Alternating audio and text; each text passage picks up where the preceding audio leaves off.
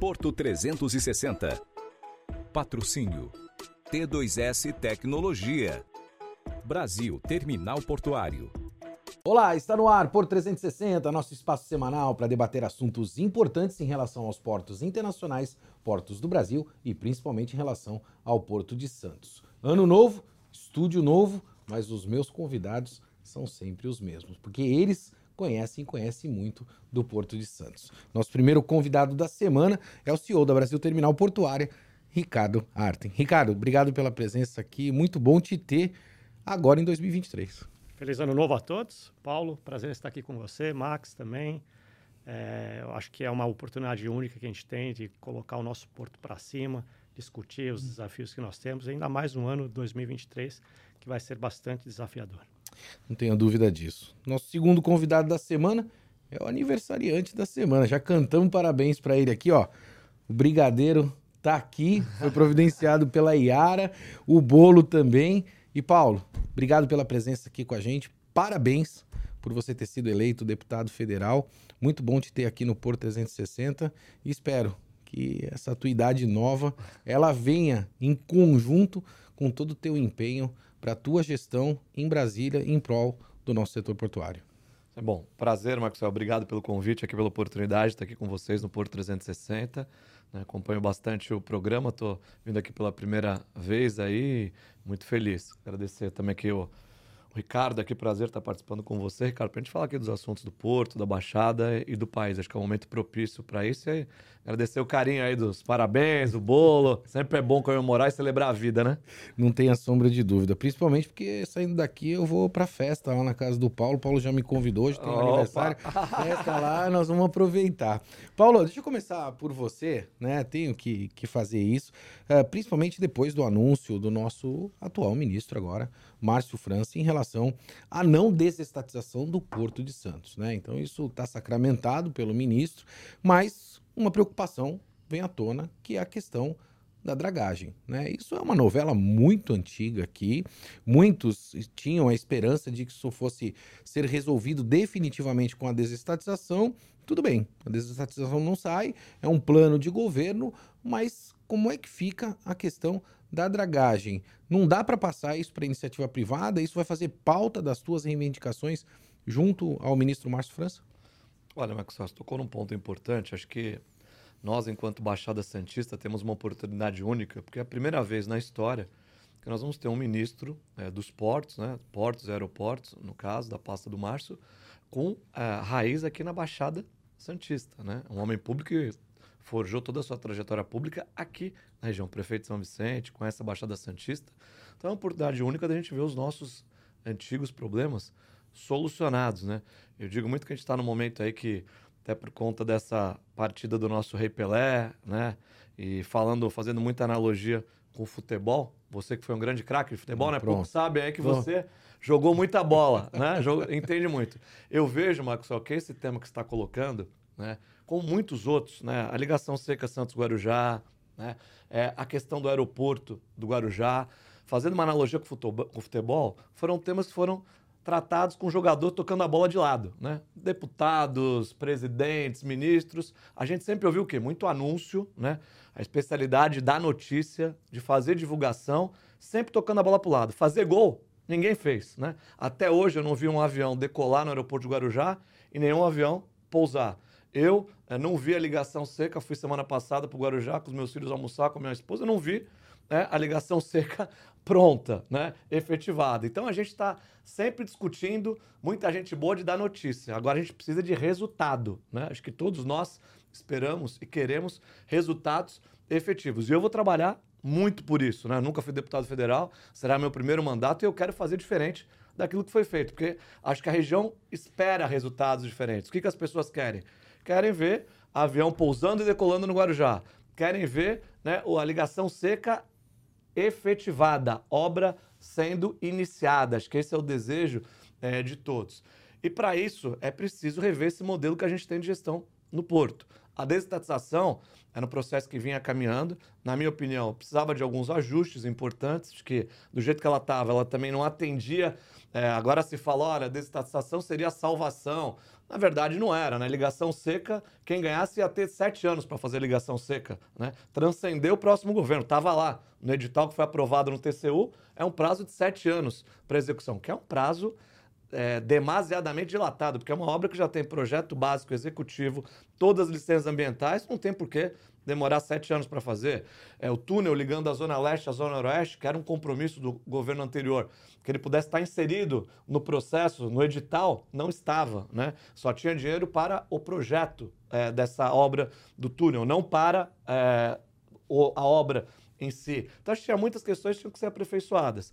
Agora, com esse novo governo, acho que eu sou um defensor da participação do setor privado né, na, na gestão do porto. Acho que isso, qualquer área, né? O, poder, o privado, em muitas áreas, faz melhor, faz mais rápido, tem mais eficiência. Que em Santos, nós, enquanto eu fui prefeito, nenhum outro prefeito na história fez tanta parceria com o setor privado como no nosso governo. Se a gente tem uma nova ponta da praia, temos um novo centro de convenções, a gente deve-se a parcerias que foram feitas com o setor privado, inúmeras escolas construídas, unidades de saúde, tudo. E muitas dessas parcerias com o próprio setor portuário. O setor portuário, que foi fundamental para que a gente pudesse alavancar investimentos para a cidade. E nós temos que defender isso. Então, na minha opinião, a gente, independente da nomenclatura e da denominação que será dada, esse governo tem que trazer o setor privado para fazer investimentos. Acho que a concessão é, de serviços do canal, né, manter o canal apto a receber os navios de grande porte, fazendo o que é a lição de casa, que é a dragagem, né, um contrato de longo prazo, para não deixar os operadores aflitos. Sempre quando se aproxima o vencimento de um contrato, a gente sabe como é que fica,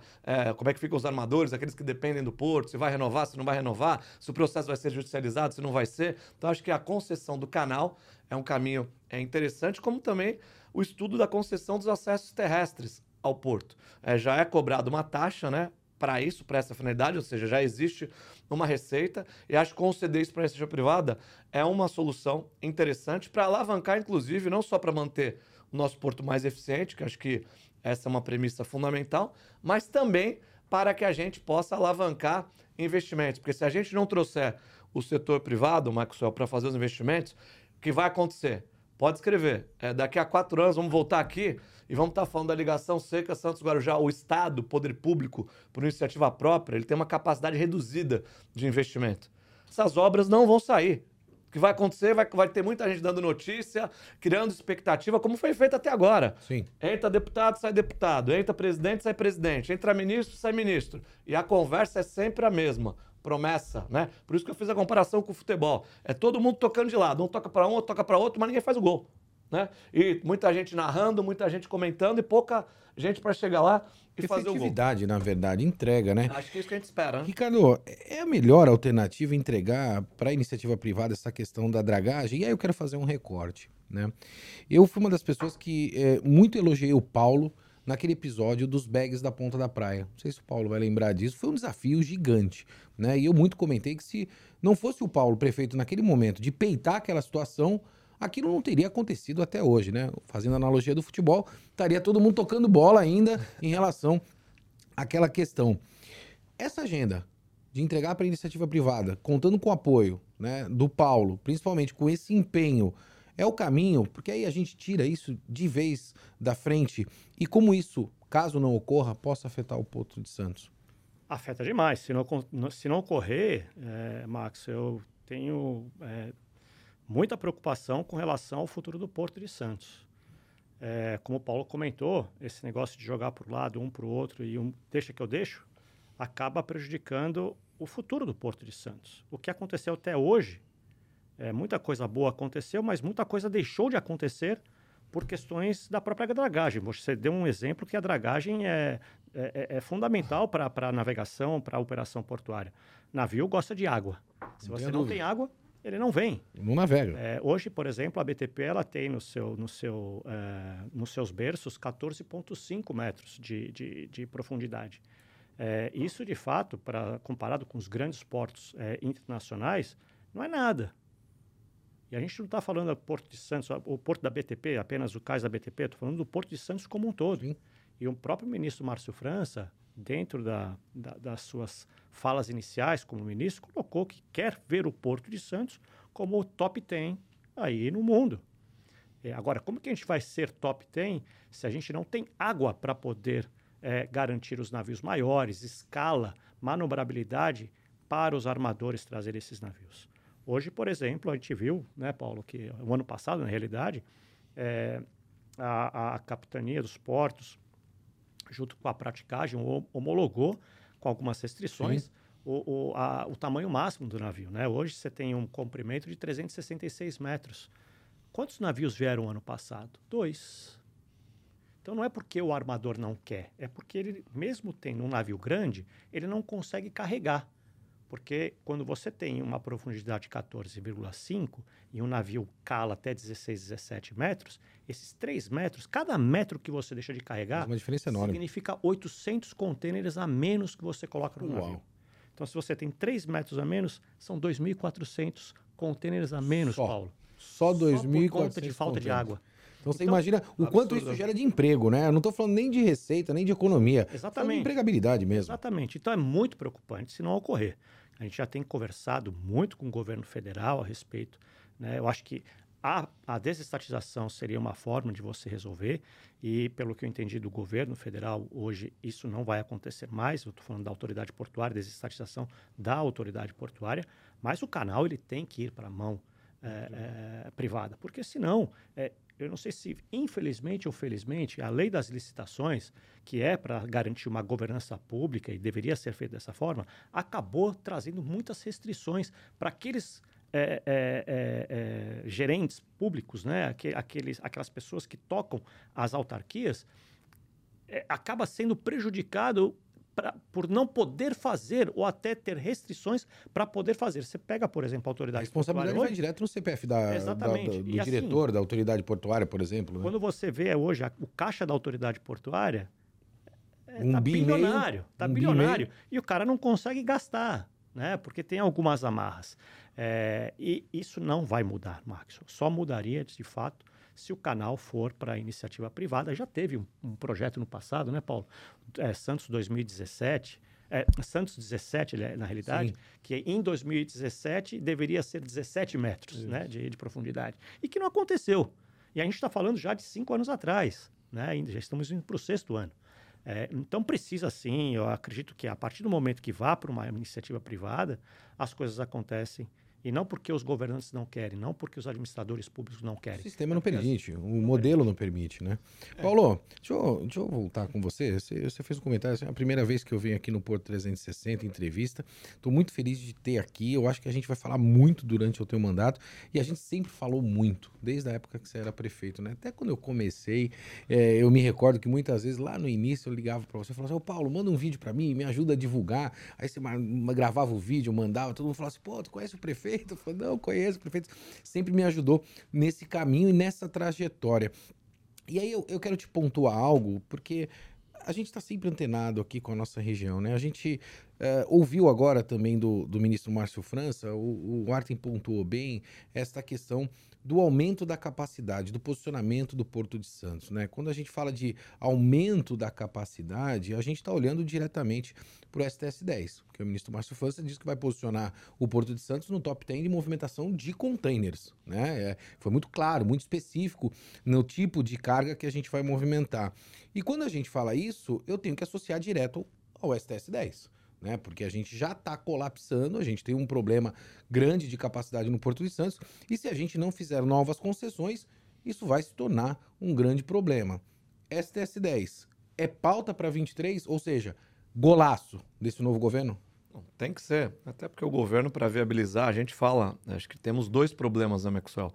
É, um é a questão é, de governança. Hoje existem recursos é, e o governo não teve capacidade para realizar investimentos básicos. Né? Se a gente fizer uma análise, a maior obra viária dos últimos 50 anos em Santos, qual foi? A nova entrada da cidade.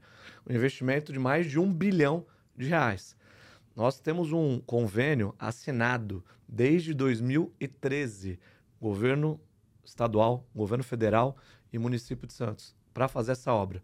Rapidamente, aqui, o que, que diz esse convênio? Obras da entrada da cidade que estão sendo feitas dentro do território urbano, do município ficam sob responsabilidade da prefeitura. Obras que estão na rodovia, que está sob concessão do Estado, Estado, ficam com o Estado. Obras que têm conexão com o Porto ficam sob responsabilidade do governo federal. Dez anos se passaram. De lá para cá, o que aconteceu? O município, que é quem menos arrecada, fez a sua lição de casa, fez as obras que eram da sua competência.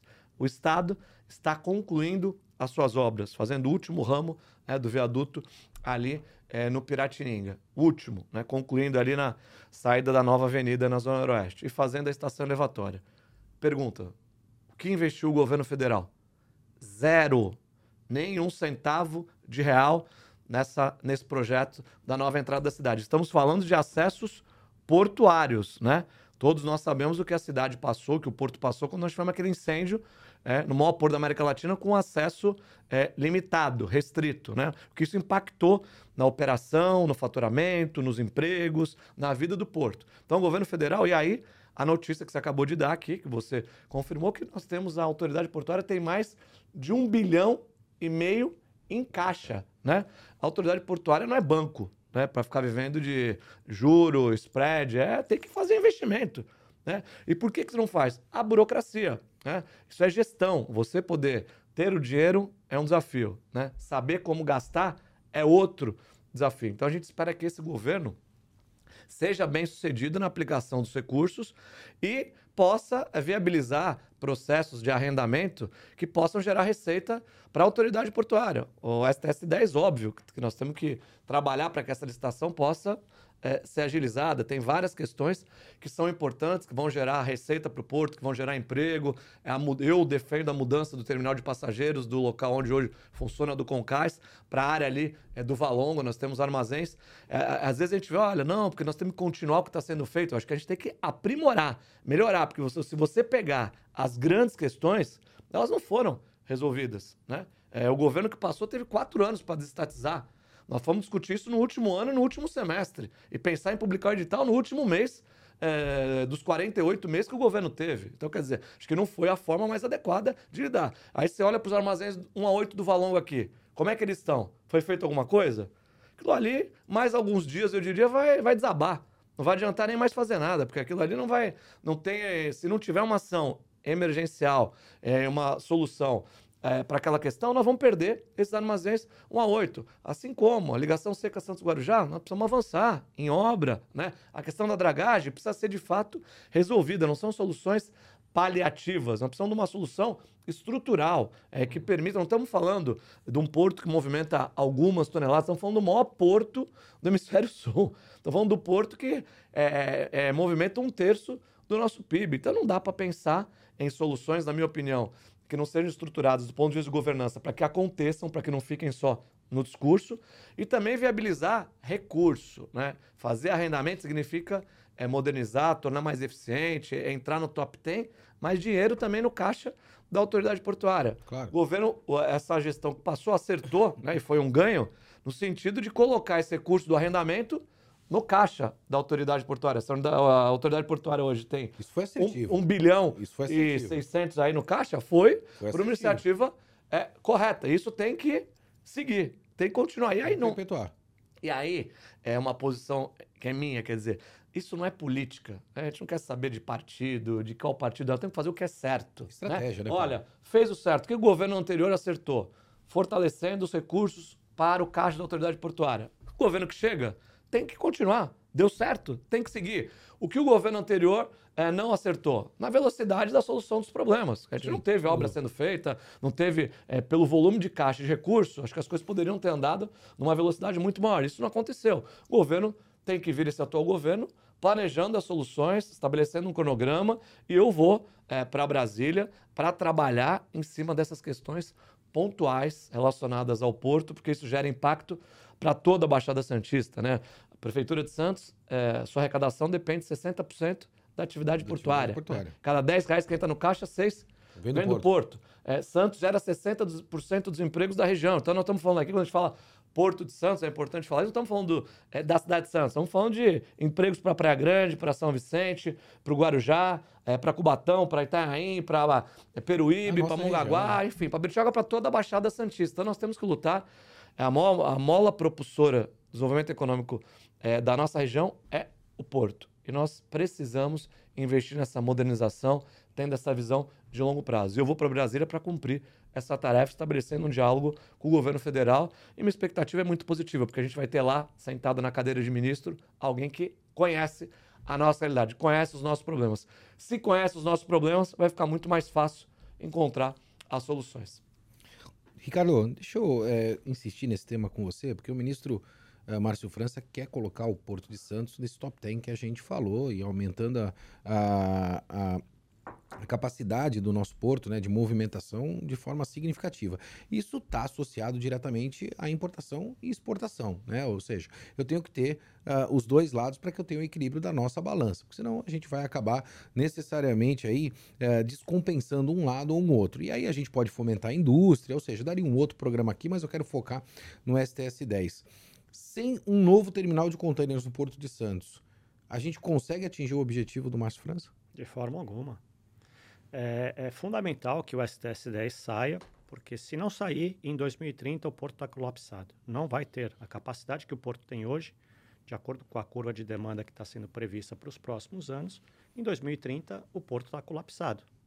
E não é só o STS-10, né? tem outros projetos que são estruturantes das próprias empresas privadas. A BTP, por exemplo, tem um projeto para estar tá assinando agora com o governo federal a expansão é, e modernização da própria BTP, que é ter, um, um, dos terminais mais modernos do hemisfério sul, de contêineres, né, em 1,5 é, bilhão de reais. De investimento. De investimento. Isso significa. É o que a autoridade portuária tem em caixa, né? É. Um terminal, é. um terminal vai fazer o que a autoridade é. portuária tem em caixa. Então, esse investimento, e já conversei com o Paulo, é, vai trazer o Porto de Santos para um outro patamar. Isso só o investimento da BTP. Você imagina aumentando e colocando um quarto terminal de contêineres no Porto de Santos. Por que, que é tão importante capacidade? A capacidade ela consegue atrair armadores. Não esqueça que temos uma BR do mar aí para realmente deslanchar. Sim. Ou navegar. Né? Temos aí uma possibilidade de tornar o Porto de Santos um hub port. Isso significa o quê? Você consegue concentrar cargas de outros estados ou até de outros países, seja Argentina, Paraguai, eh, Uruguai, aqui no Porto de Santos. Não é só importação, exportação e cabotagem. Você tem outros tipos de carga que hoje você não consegue atrair porque não tem capacidade. Então, quando você tem projetos estruturantes dos terminais atuais, mais uma possibilidade é, de lançar para o, é, aumentar a capacidade do Porto Santos com um lançamento de um novo terminal de container, é o que nós precisamos. E eu não estou falando nem lá em 2030, agora. Vocês imaginam o que, que seria o Porto de Santos sem a BTP e sem a Deep World? Que começou as operações em 2013, inclusive esse ano a gente completa 10 anos de operação. Não teria Porto de Santos. Né? Então, as, as discussões que a gente tem tido hoje, Maxio, é muito mais naquele sentido é, é, de tentar fazer uma reserva de mercado para poder garantir aquilo que eles o, a, as empresas atuais sempre tiveram. O que a gente não pode ter, a gente não pode permitir mais esse tipo de coisa. Então, por exemplo, se você vai lançar um edital para o STS 10, qual é a diferença de você deixar participar, por exemplo, um armador, um operador portuário, um concorrente atual no Porto de Santos ou qualquer outro é, operador portuário mundial? Não importa, a capacidade vai ser criada por aquele operador ou por aquele, aquela empresa que ganhar. Para que se colocar, para que se quer colocar uma restrição numa participação de um leilão público? É restringir investimento, Ricardo? Totalmente. Né? Não, não se esqueça que quando você faz isso uma vez, talvez aquela pessoa, aquela empresa, ela não vai ser atingida naquele momento, mas lá no futuro vai. Isso é a mensagem que o Brasil está passando para os investidores internacionais. E a gente tem que tomar muito cuidado com isso. A segurança jurídica é o caminho para você fazer bons negócios. Lembrando que um terminal de container, ele não, não movimenta apenas container para dentro do navio ou tira um container de dentro do navio. O que, que um operador portuário faz? O que, que um terminal de container faz? Desenvolve a infraestrutura onde está estabelecida. Sem dúvida. Se você não faz isso e tem o viés simplesmente movimentar container, o negócio é de curto prazo. E a gente sabe que terminal de container não é curto prazo, é longo prazo. O investimento é, é significativo e o investimento é de longo prazo. E vou um pouco além. A gente está falando de carga de valor agregado, né? O volume que você gera de emprego, né? E principalmente de pessoas que orbitam a atividade de movimentação de container é muito maior do que uma Vou atividade dar só um exemplo de açúcar parte, e de soja, né? Então, eu acho que é muito importante para nossa região, indo ao encontro do que o, o Paulo comentou, né? Ou seja, de cada 10 reais, 6 vem do porto. Max, eu vou dar só um exemplo da parte de geração de emprego, Paulo. Olha que importante que é esses investimentos. A, BTP hoje tem oito portainers, que são aqueles equipamentos, aqueles guindastes que fazem a movimentação no cais. Oito. Nesse novo investimento que a gente quer fazer de 1,5 bilhão de reais, tem mais quatro portainers e outros equipamentos. Então, vamos supor, hoje nós temos 1.500 colaboradores. 1.500 colaboradores. Desses 1.500, 300 são administrativos, 1.200 são operacionais. Então, se a gente faz uma conta de, rápido, é, de padeiro, né, que a gente é, costuma fazer, falar, 1.200 dividido por 8 dá 150 pessoas por equipamento. Se vai aumentar mais 4, só aí são 600 pessoas a mais Ótimo. de geração de emprego para essa, pra essa cidade. Aí. É muita coisa. É um número muito expressivo. É muito expressivo. dúvida. Então tem que destravar, tem que alavancar negócios, tem que fazer com que esse capital estrangeiro entre nesse país, porque é isso que o Brasil precisa. E é o caminho que a gente precisa trilhar. A gente está chegando ao final do nosso programa. É, passa rápido, mas eu ainda tenho alguns temas aqui que eu quero tratar tanto com o Paulo quanto com o Ricardo. Paulo, vamos falar de Cruzeiro. Né? Você tocou no, no tema de Cruzeiro e eu quero te confessar que é, quando você se candidatou a deputado federal, eu comentei com muitas pessoas que eu, hoje eu, eu acho que a gente tem que usar essa terminologia dentro da nossa bolha, né? Porque a gente vive dentro de bolhas, então cada um tem uma opinião distinta e diferente. Mas dentro da minha bolha ali eu fiz o seguinte comentário: o Paulo entrando, ele abraça o Porto no dia seguinte. E dito e feito, foi olhar suas mídias sociais, quem te acompanha, Paulo eleito, já veio o, o Porto na tua agenda. E eu tinha certeza que o Cruzeiro era algo que vocês, ah, evidentemente, ou principalmente você, né, traria como pauta para a tua gestão. Por que, que eu digo isso? Eu usei vocês porque o prefeito Rogério está muito preocupado com isso também, para que a gente traga o Concais da onde ele está ali para o Valongo. E aí existem algumas dificuldades. Né? Quais são essas dificuldades? Primeiro, a área que é do município hoje foi passada da federação para o município e precisa devolver. E ainda não foi devolvida essa área para o município. Segundo, tem um gap aí de investimento de aproximadamente 400 milhões, se não me falha a memória, para que isso venha a acontecer. A autoridade portuária não quer se responsabilizar, essa verba não vem do governo federal, e o Concais hoje ele tem uma concessão já renovada para mais 25 anos, se não me falha a memória. Como é que a gente acerta esse jogo de xadrez? Essa é a minha primeira pergunta, né? Porque a gente precisa dar o start nisso, porque se não começar, eu até comentei com o prefeito do Rogério, eu falei, se não devolver a área para a federação, nada acontece. Então, precisamos dar o primeiro passo. Essa é a primeira pergunta. E num summit recentemente que a gente fez aqui, Paulo, uh, a Prefeitura de Santos estava é, presente representando né, a, o prefeito Acelen. Ela fez a seguinte colocação de que em aproximadamente quatro anos a gente conseguiria transferir esse terminal do Concais para o Valongo. Na média, eu perguntei para todos os presentes que estavam ali na, na mesa de debates, falaram em oito anos. Né? Essa foi a nossa média.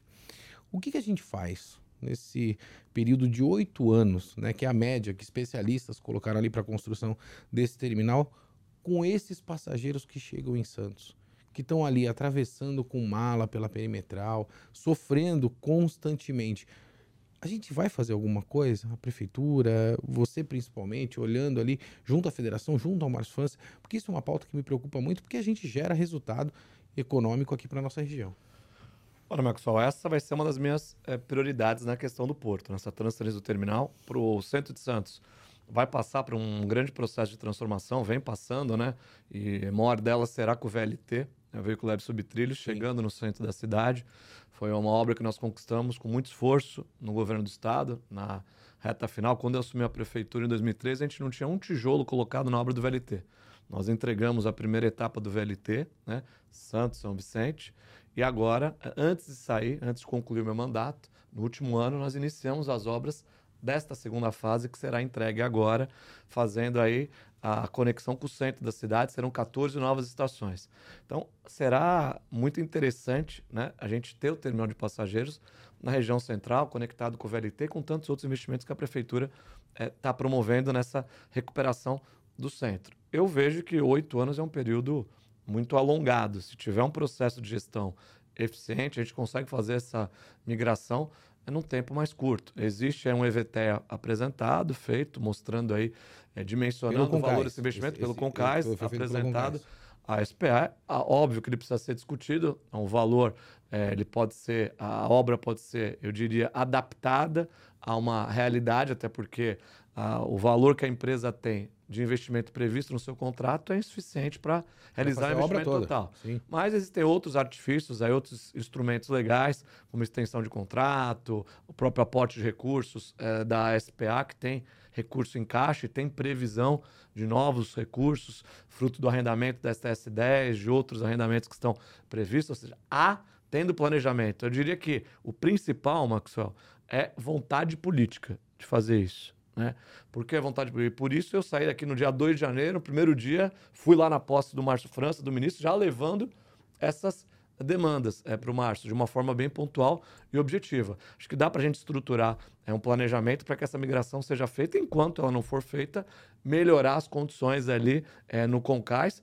E mais do que isso, né, na cronologia anterior que estava sendo feita pela antiga gestão, eu fui a Brasília também, depois da eleição, demonstrar essa preocupação, é, que nós estávamos, estavam avançando, por exemplo, é, no, no terminal de fertilizantes ali do lado. Ao lado dos passageiros. Ao lado dos passageiros. Eu, não, não, vai sair é, o terminal de passageiros vai para o Valongo, mas enquanto não vai, vai ter que conviver com o fertilizante. Exato. Passageiro já chegando nas condições que não são as mais adequadas, como você coloca. Nós vamos fazer um terminal de fertilizantes colado. É, é dessa forma que nós vamos receber o, o turista, aqui na nossa que vem para a Baixada. Então, quer dizer, não dá para fazer um cronograma de costas para a cidade. Vamos fazer o terminal de fertilizantes andar, faz audiência pública, avança no processo de arrendamento e vamos buscar uma solução para o terminal de passageiros. Ou seja, a gente ia ter, se permanecesse da forma como planejada pela gestão anterior, nós, gente, nós íamos ter o terminal de fertilizantes funcionando, operando, com o Concais ali, sem a transferência, por conta que a questão cronológica Sim. iria viabilizar. Então nós temos que estudar é um planejamento onde a gente faça a transferência enquanto não, não ocorra que a gente possa aprimorar a operação, mas eu vejo que essa questão da transferência ela é fundamental. Isso vai gerar mais emprego é, durante a obra, né? Ricardo aqui estou exemplos de operação, 600 empregos na BTP com grande investimento. O investimento tem que ser apoiado, tem que ser incentivado, tem que ser desburocratizado. Eu digo, dizia sempre, enquanto prefeito, que assim, é, se a gente, se o poder público não atrapalhar, já está ajudando. Tá ajudando já está ajudando bastante. Então nós temos que ser o quê? Facilitador, trazer esse tipo de investimento do setor privado para que a gente possa colocar o Porto de Santos nesse top 10, que é o desejo é de todos nós. E qual que é o reflexo disso? É mais emprego, mais renda, mais movimento econômico para a Baixada Santista e para o país. Ricardo, chegando ao final do nosso programa, 31 de dezembro de 2023, né? Estamos estreando o estúdio aqui. Já fica o convite para os dois. Opa! Né? Quero trazê-los aqui em dezembro para que a gente faça o fechamento do ano. 31 de dezembro de 2023 o que é possível de ser entregue nesse primeiro ano por esse novo governo? Sai a concessão do STS-10, eh, a dragagem ela consegue ser privatizada. Eh, o que, que você imagina né, que a gente, de forma bastante realista, consiga fazer para 2023? Bom, vamos dividir essa. Tem bastante coisa, né? A expectativa é muito grande para 2023, né, Max? Então, no, do ponto de vista do governo e de licitações, a gente, eu acredito basicamente que a, a licitação do STS-10 saia. É, estou bastante com muita expectativa para que isso aconteça. O Porto precisa, não é a BTP em si, não é o Ricardo, é o Porto de Santos que precisa de mais capacidade, como eu claro. havia dito anteriormente. É, nós temos aí também, eu acredito também, escutando o, o nosso novo ministro dizendo, é, a autoridade portuária não acontece, a, a privatização, a desestatização da autoridade portuária. A parte da dragagem, eu, eu entendo que para esse ano é, passar por uma iniciativa privada eu acho que é muito complicado para 2023, mas eu entendo que tem, existem formas da gente poder contornar essa situação é, e, e, aprofundar mais. Não adianta simplesmente fazer uma, uma manutenção do, do, do que temos, a gente precisa aprofundar é, o, o, nosso estuário. É, isso com relação à parte mais, é, vamos dizer assim, de governo, a parte pública, né, o que a gente está é, como expectativa para 2023. É, olhando um pouco por, pela perspectiva de movimentação, é, esse ano começou não tão aquecido, a gente, é, a, nós estávamos esperando uma movimentação maior agora para janeiro, tudo bem que, que, que tá, a gente está muito curto ainda, Claro. é, mas de qualquer forma, é, a movimentação que nós vimos nos anos até de pandemia, ou pós-pandemia, né? Entre pandemia e pós-pandemia, foi maior do que está sendo agora em janeiro. É, mas a gente acredita de fato que vai, é, a movimentação no final de 2023 vai superar 5% com relação ao que movimentou em 2022. O agronegócio continua, a parte da proteína animal, e aí é a exportação de carne, bife, é, carne animal, é, é, proteína bovina, aves e, e carne de porco continua muito forte. É, a gente percebe que a importação é, também já retomou aos patamares Mesmo com esse anteriores. tão alto? Sim, sim. É, tá- já retornou para os patamares antes de pandemia. Você percebe que a movimentação com relação à indústria automotiva aumentou aí muito e, e a expectativa é que realmente continue em alta. É, e vamos aguardar, 5%, e é isso que nós temos no nosso orçamento, inclusive, e a gente tem grande expectativa que isso aconteça. E para a BTP especificamente, eu acho que é um ano de mudança, né? A gente tem muitos projetos. O principal dele, mais importante, é a renovação da nossa concessão, é, por meio desse investimento de 1,5 bilhão. Sim. Isso não estamos contando, viu, Paulo? Outros três investimentos que também vai dar por volta de 1,4 bilhão, que é adicional, basicamente é, fazendo é, é, a extensão do nosso cais em 110 metros, colocando também o acesso ferroviário dentro da BTP e eletrificando o nosso cais, que é uma das pautas de ESG que a gente está colocando com muita força. Né? As três letrinhas, as três famosas letrinhas, que nós nascemos já com elas, né? A parte, pelo menos a parte do E, Ah, a BTP é, nasceu a BTP isso. nasceu Ah, de um sem meio ambiente muito forte. Passivo Então, ambiental gigantesco. gigantesco, uma remediação. E, e- e a gente tem, não só no E, mas também no S e no G, na parte de governança corporativa, nós temos feito tudo que a gente pode para poder elevar o nome do Brasil lá fora, com uma, uma governança muito forte, Paulo. É, e a parte do, do S também, a gente tem vários projetos, são mais de 19 projetos que a gente tem, cultura, esporte aqui na cidade de Santos, na Baixada é, Santista. É, vamos fazer aí, eu, eu não queria dar o spoiler, senão o Rogério vai, me- vai, vai, vai, vai, vai, me vai Não, brigar. mas agora tá no Pô 360, tem que É, dar, né, é, pô? Tem que mas dar o spoiler, é, pô. é, vocês vão ter uma surpresa bem bacana aí. No, o, Rogério vai fazer um anúncio é, no aniversário da cidade com Ai, relação legal. à Policlínica da Vila Gilda. É um investimento de mais de 15 milhões de reais que a BTP está aportando para poder desenvolver e dar dignidade para aquela, aquelas pessoas que moram na região em termos de saúde, que eu acho que é um, um, um dos grandes pontos que o Rogério bate bastante e tem como foco é, e, e- e- direcionamento na, na- na sua gestão, né? E a BTP, logicamente, em termos de legado, vai atrás disso. Projetos que realmente mudam as, vi vi as vidas das pessoas. Ricardo, obrigado. Eu volto contigo para a gente se despedir, mas deixa eu fazer meu último questionamento aqui para o nosso atual deputado. Deputado, nesse time do Porto, já vi que você quer a 10, né? E tá indo atrás da 10 para que possa capitanear aí esse time é, portuário. 31 de dezembro de 2023, Paulo, com toda a liberdade que eu tenho com você, meu artigo de final de ano vai ser Paulo Alexandre, quando prefeito, fez a entrada da cidade de Santos. E agora, como deputado, fez a entrada do Porto? Vamos tra... Primeiro, camisa 10, Marcos, a gente teve um só. E como a gente vive em Santos e torce pro Santos, acho que eu defendo até que ela tem que ser aposentada, né? Porque camisa 10, que nem o Pelé, não vai existir nunca, né? Mas com certeza, Marcos, eu quero trabalhar para trazer bons resultados. E acho que a gente tem que trabalhar muito para isso.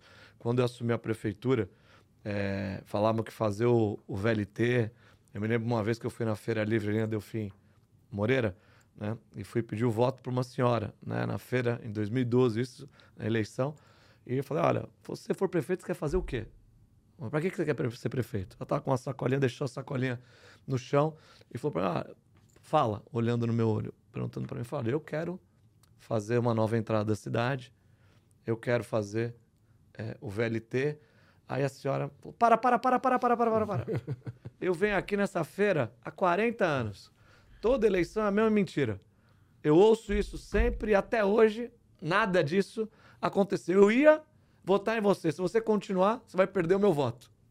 Aquilo ali, eu, como queria aquele voto, fiquei calado, né? Não falei nada, fui embora, mas aquilo ficou na minha cabeça. E trabalhamos a cada dia com muita responsabilidade, entregamos a entrada da cidade, entregamos é, o VLT, dentre outras tantas entregas. E acho que a gente está num momento muito favorável para que a gente possa fazer essas entregas. Acho que isso exige uma união. A gente não vai conseguir isso é, politizando essa discussão. Eu não vou para Brasília para ficar xingando o presidente, para ficar xingando é, ministro, vou para cobrar.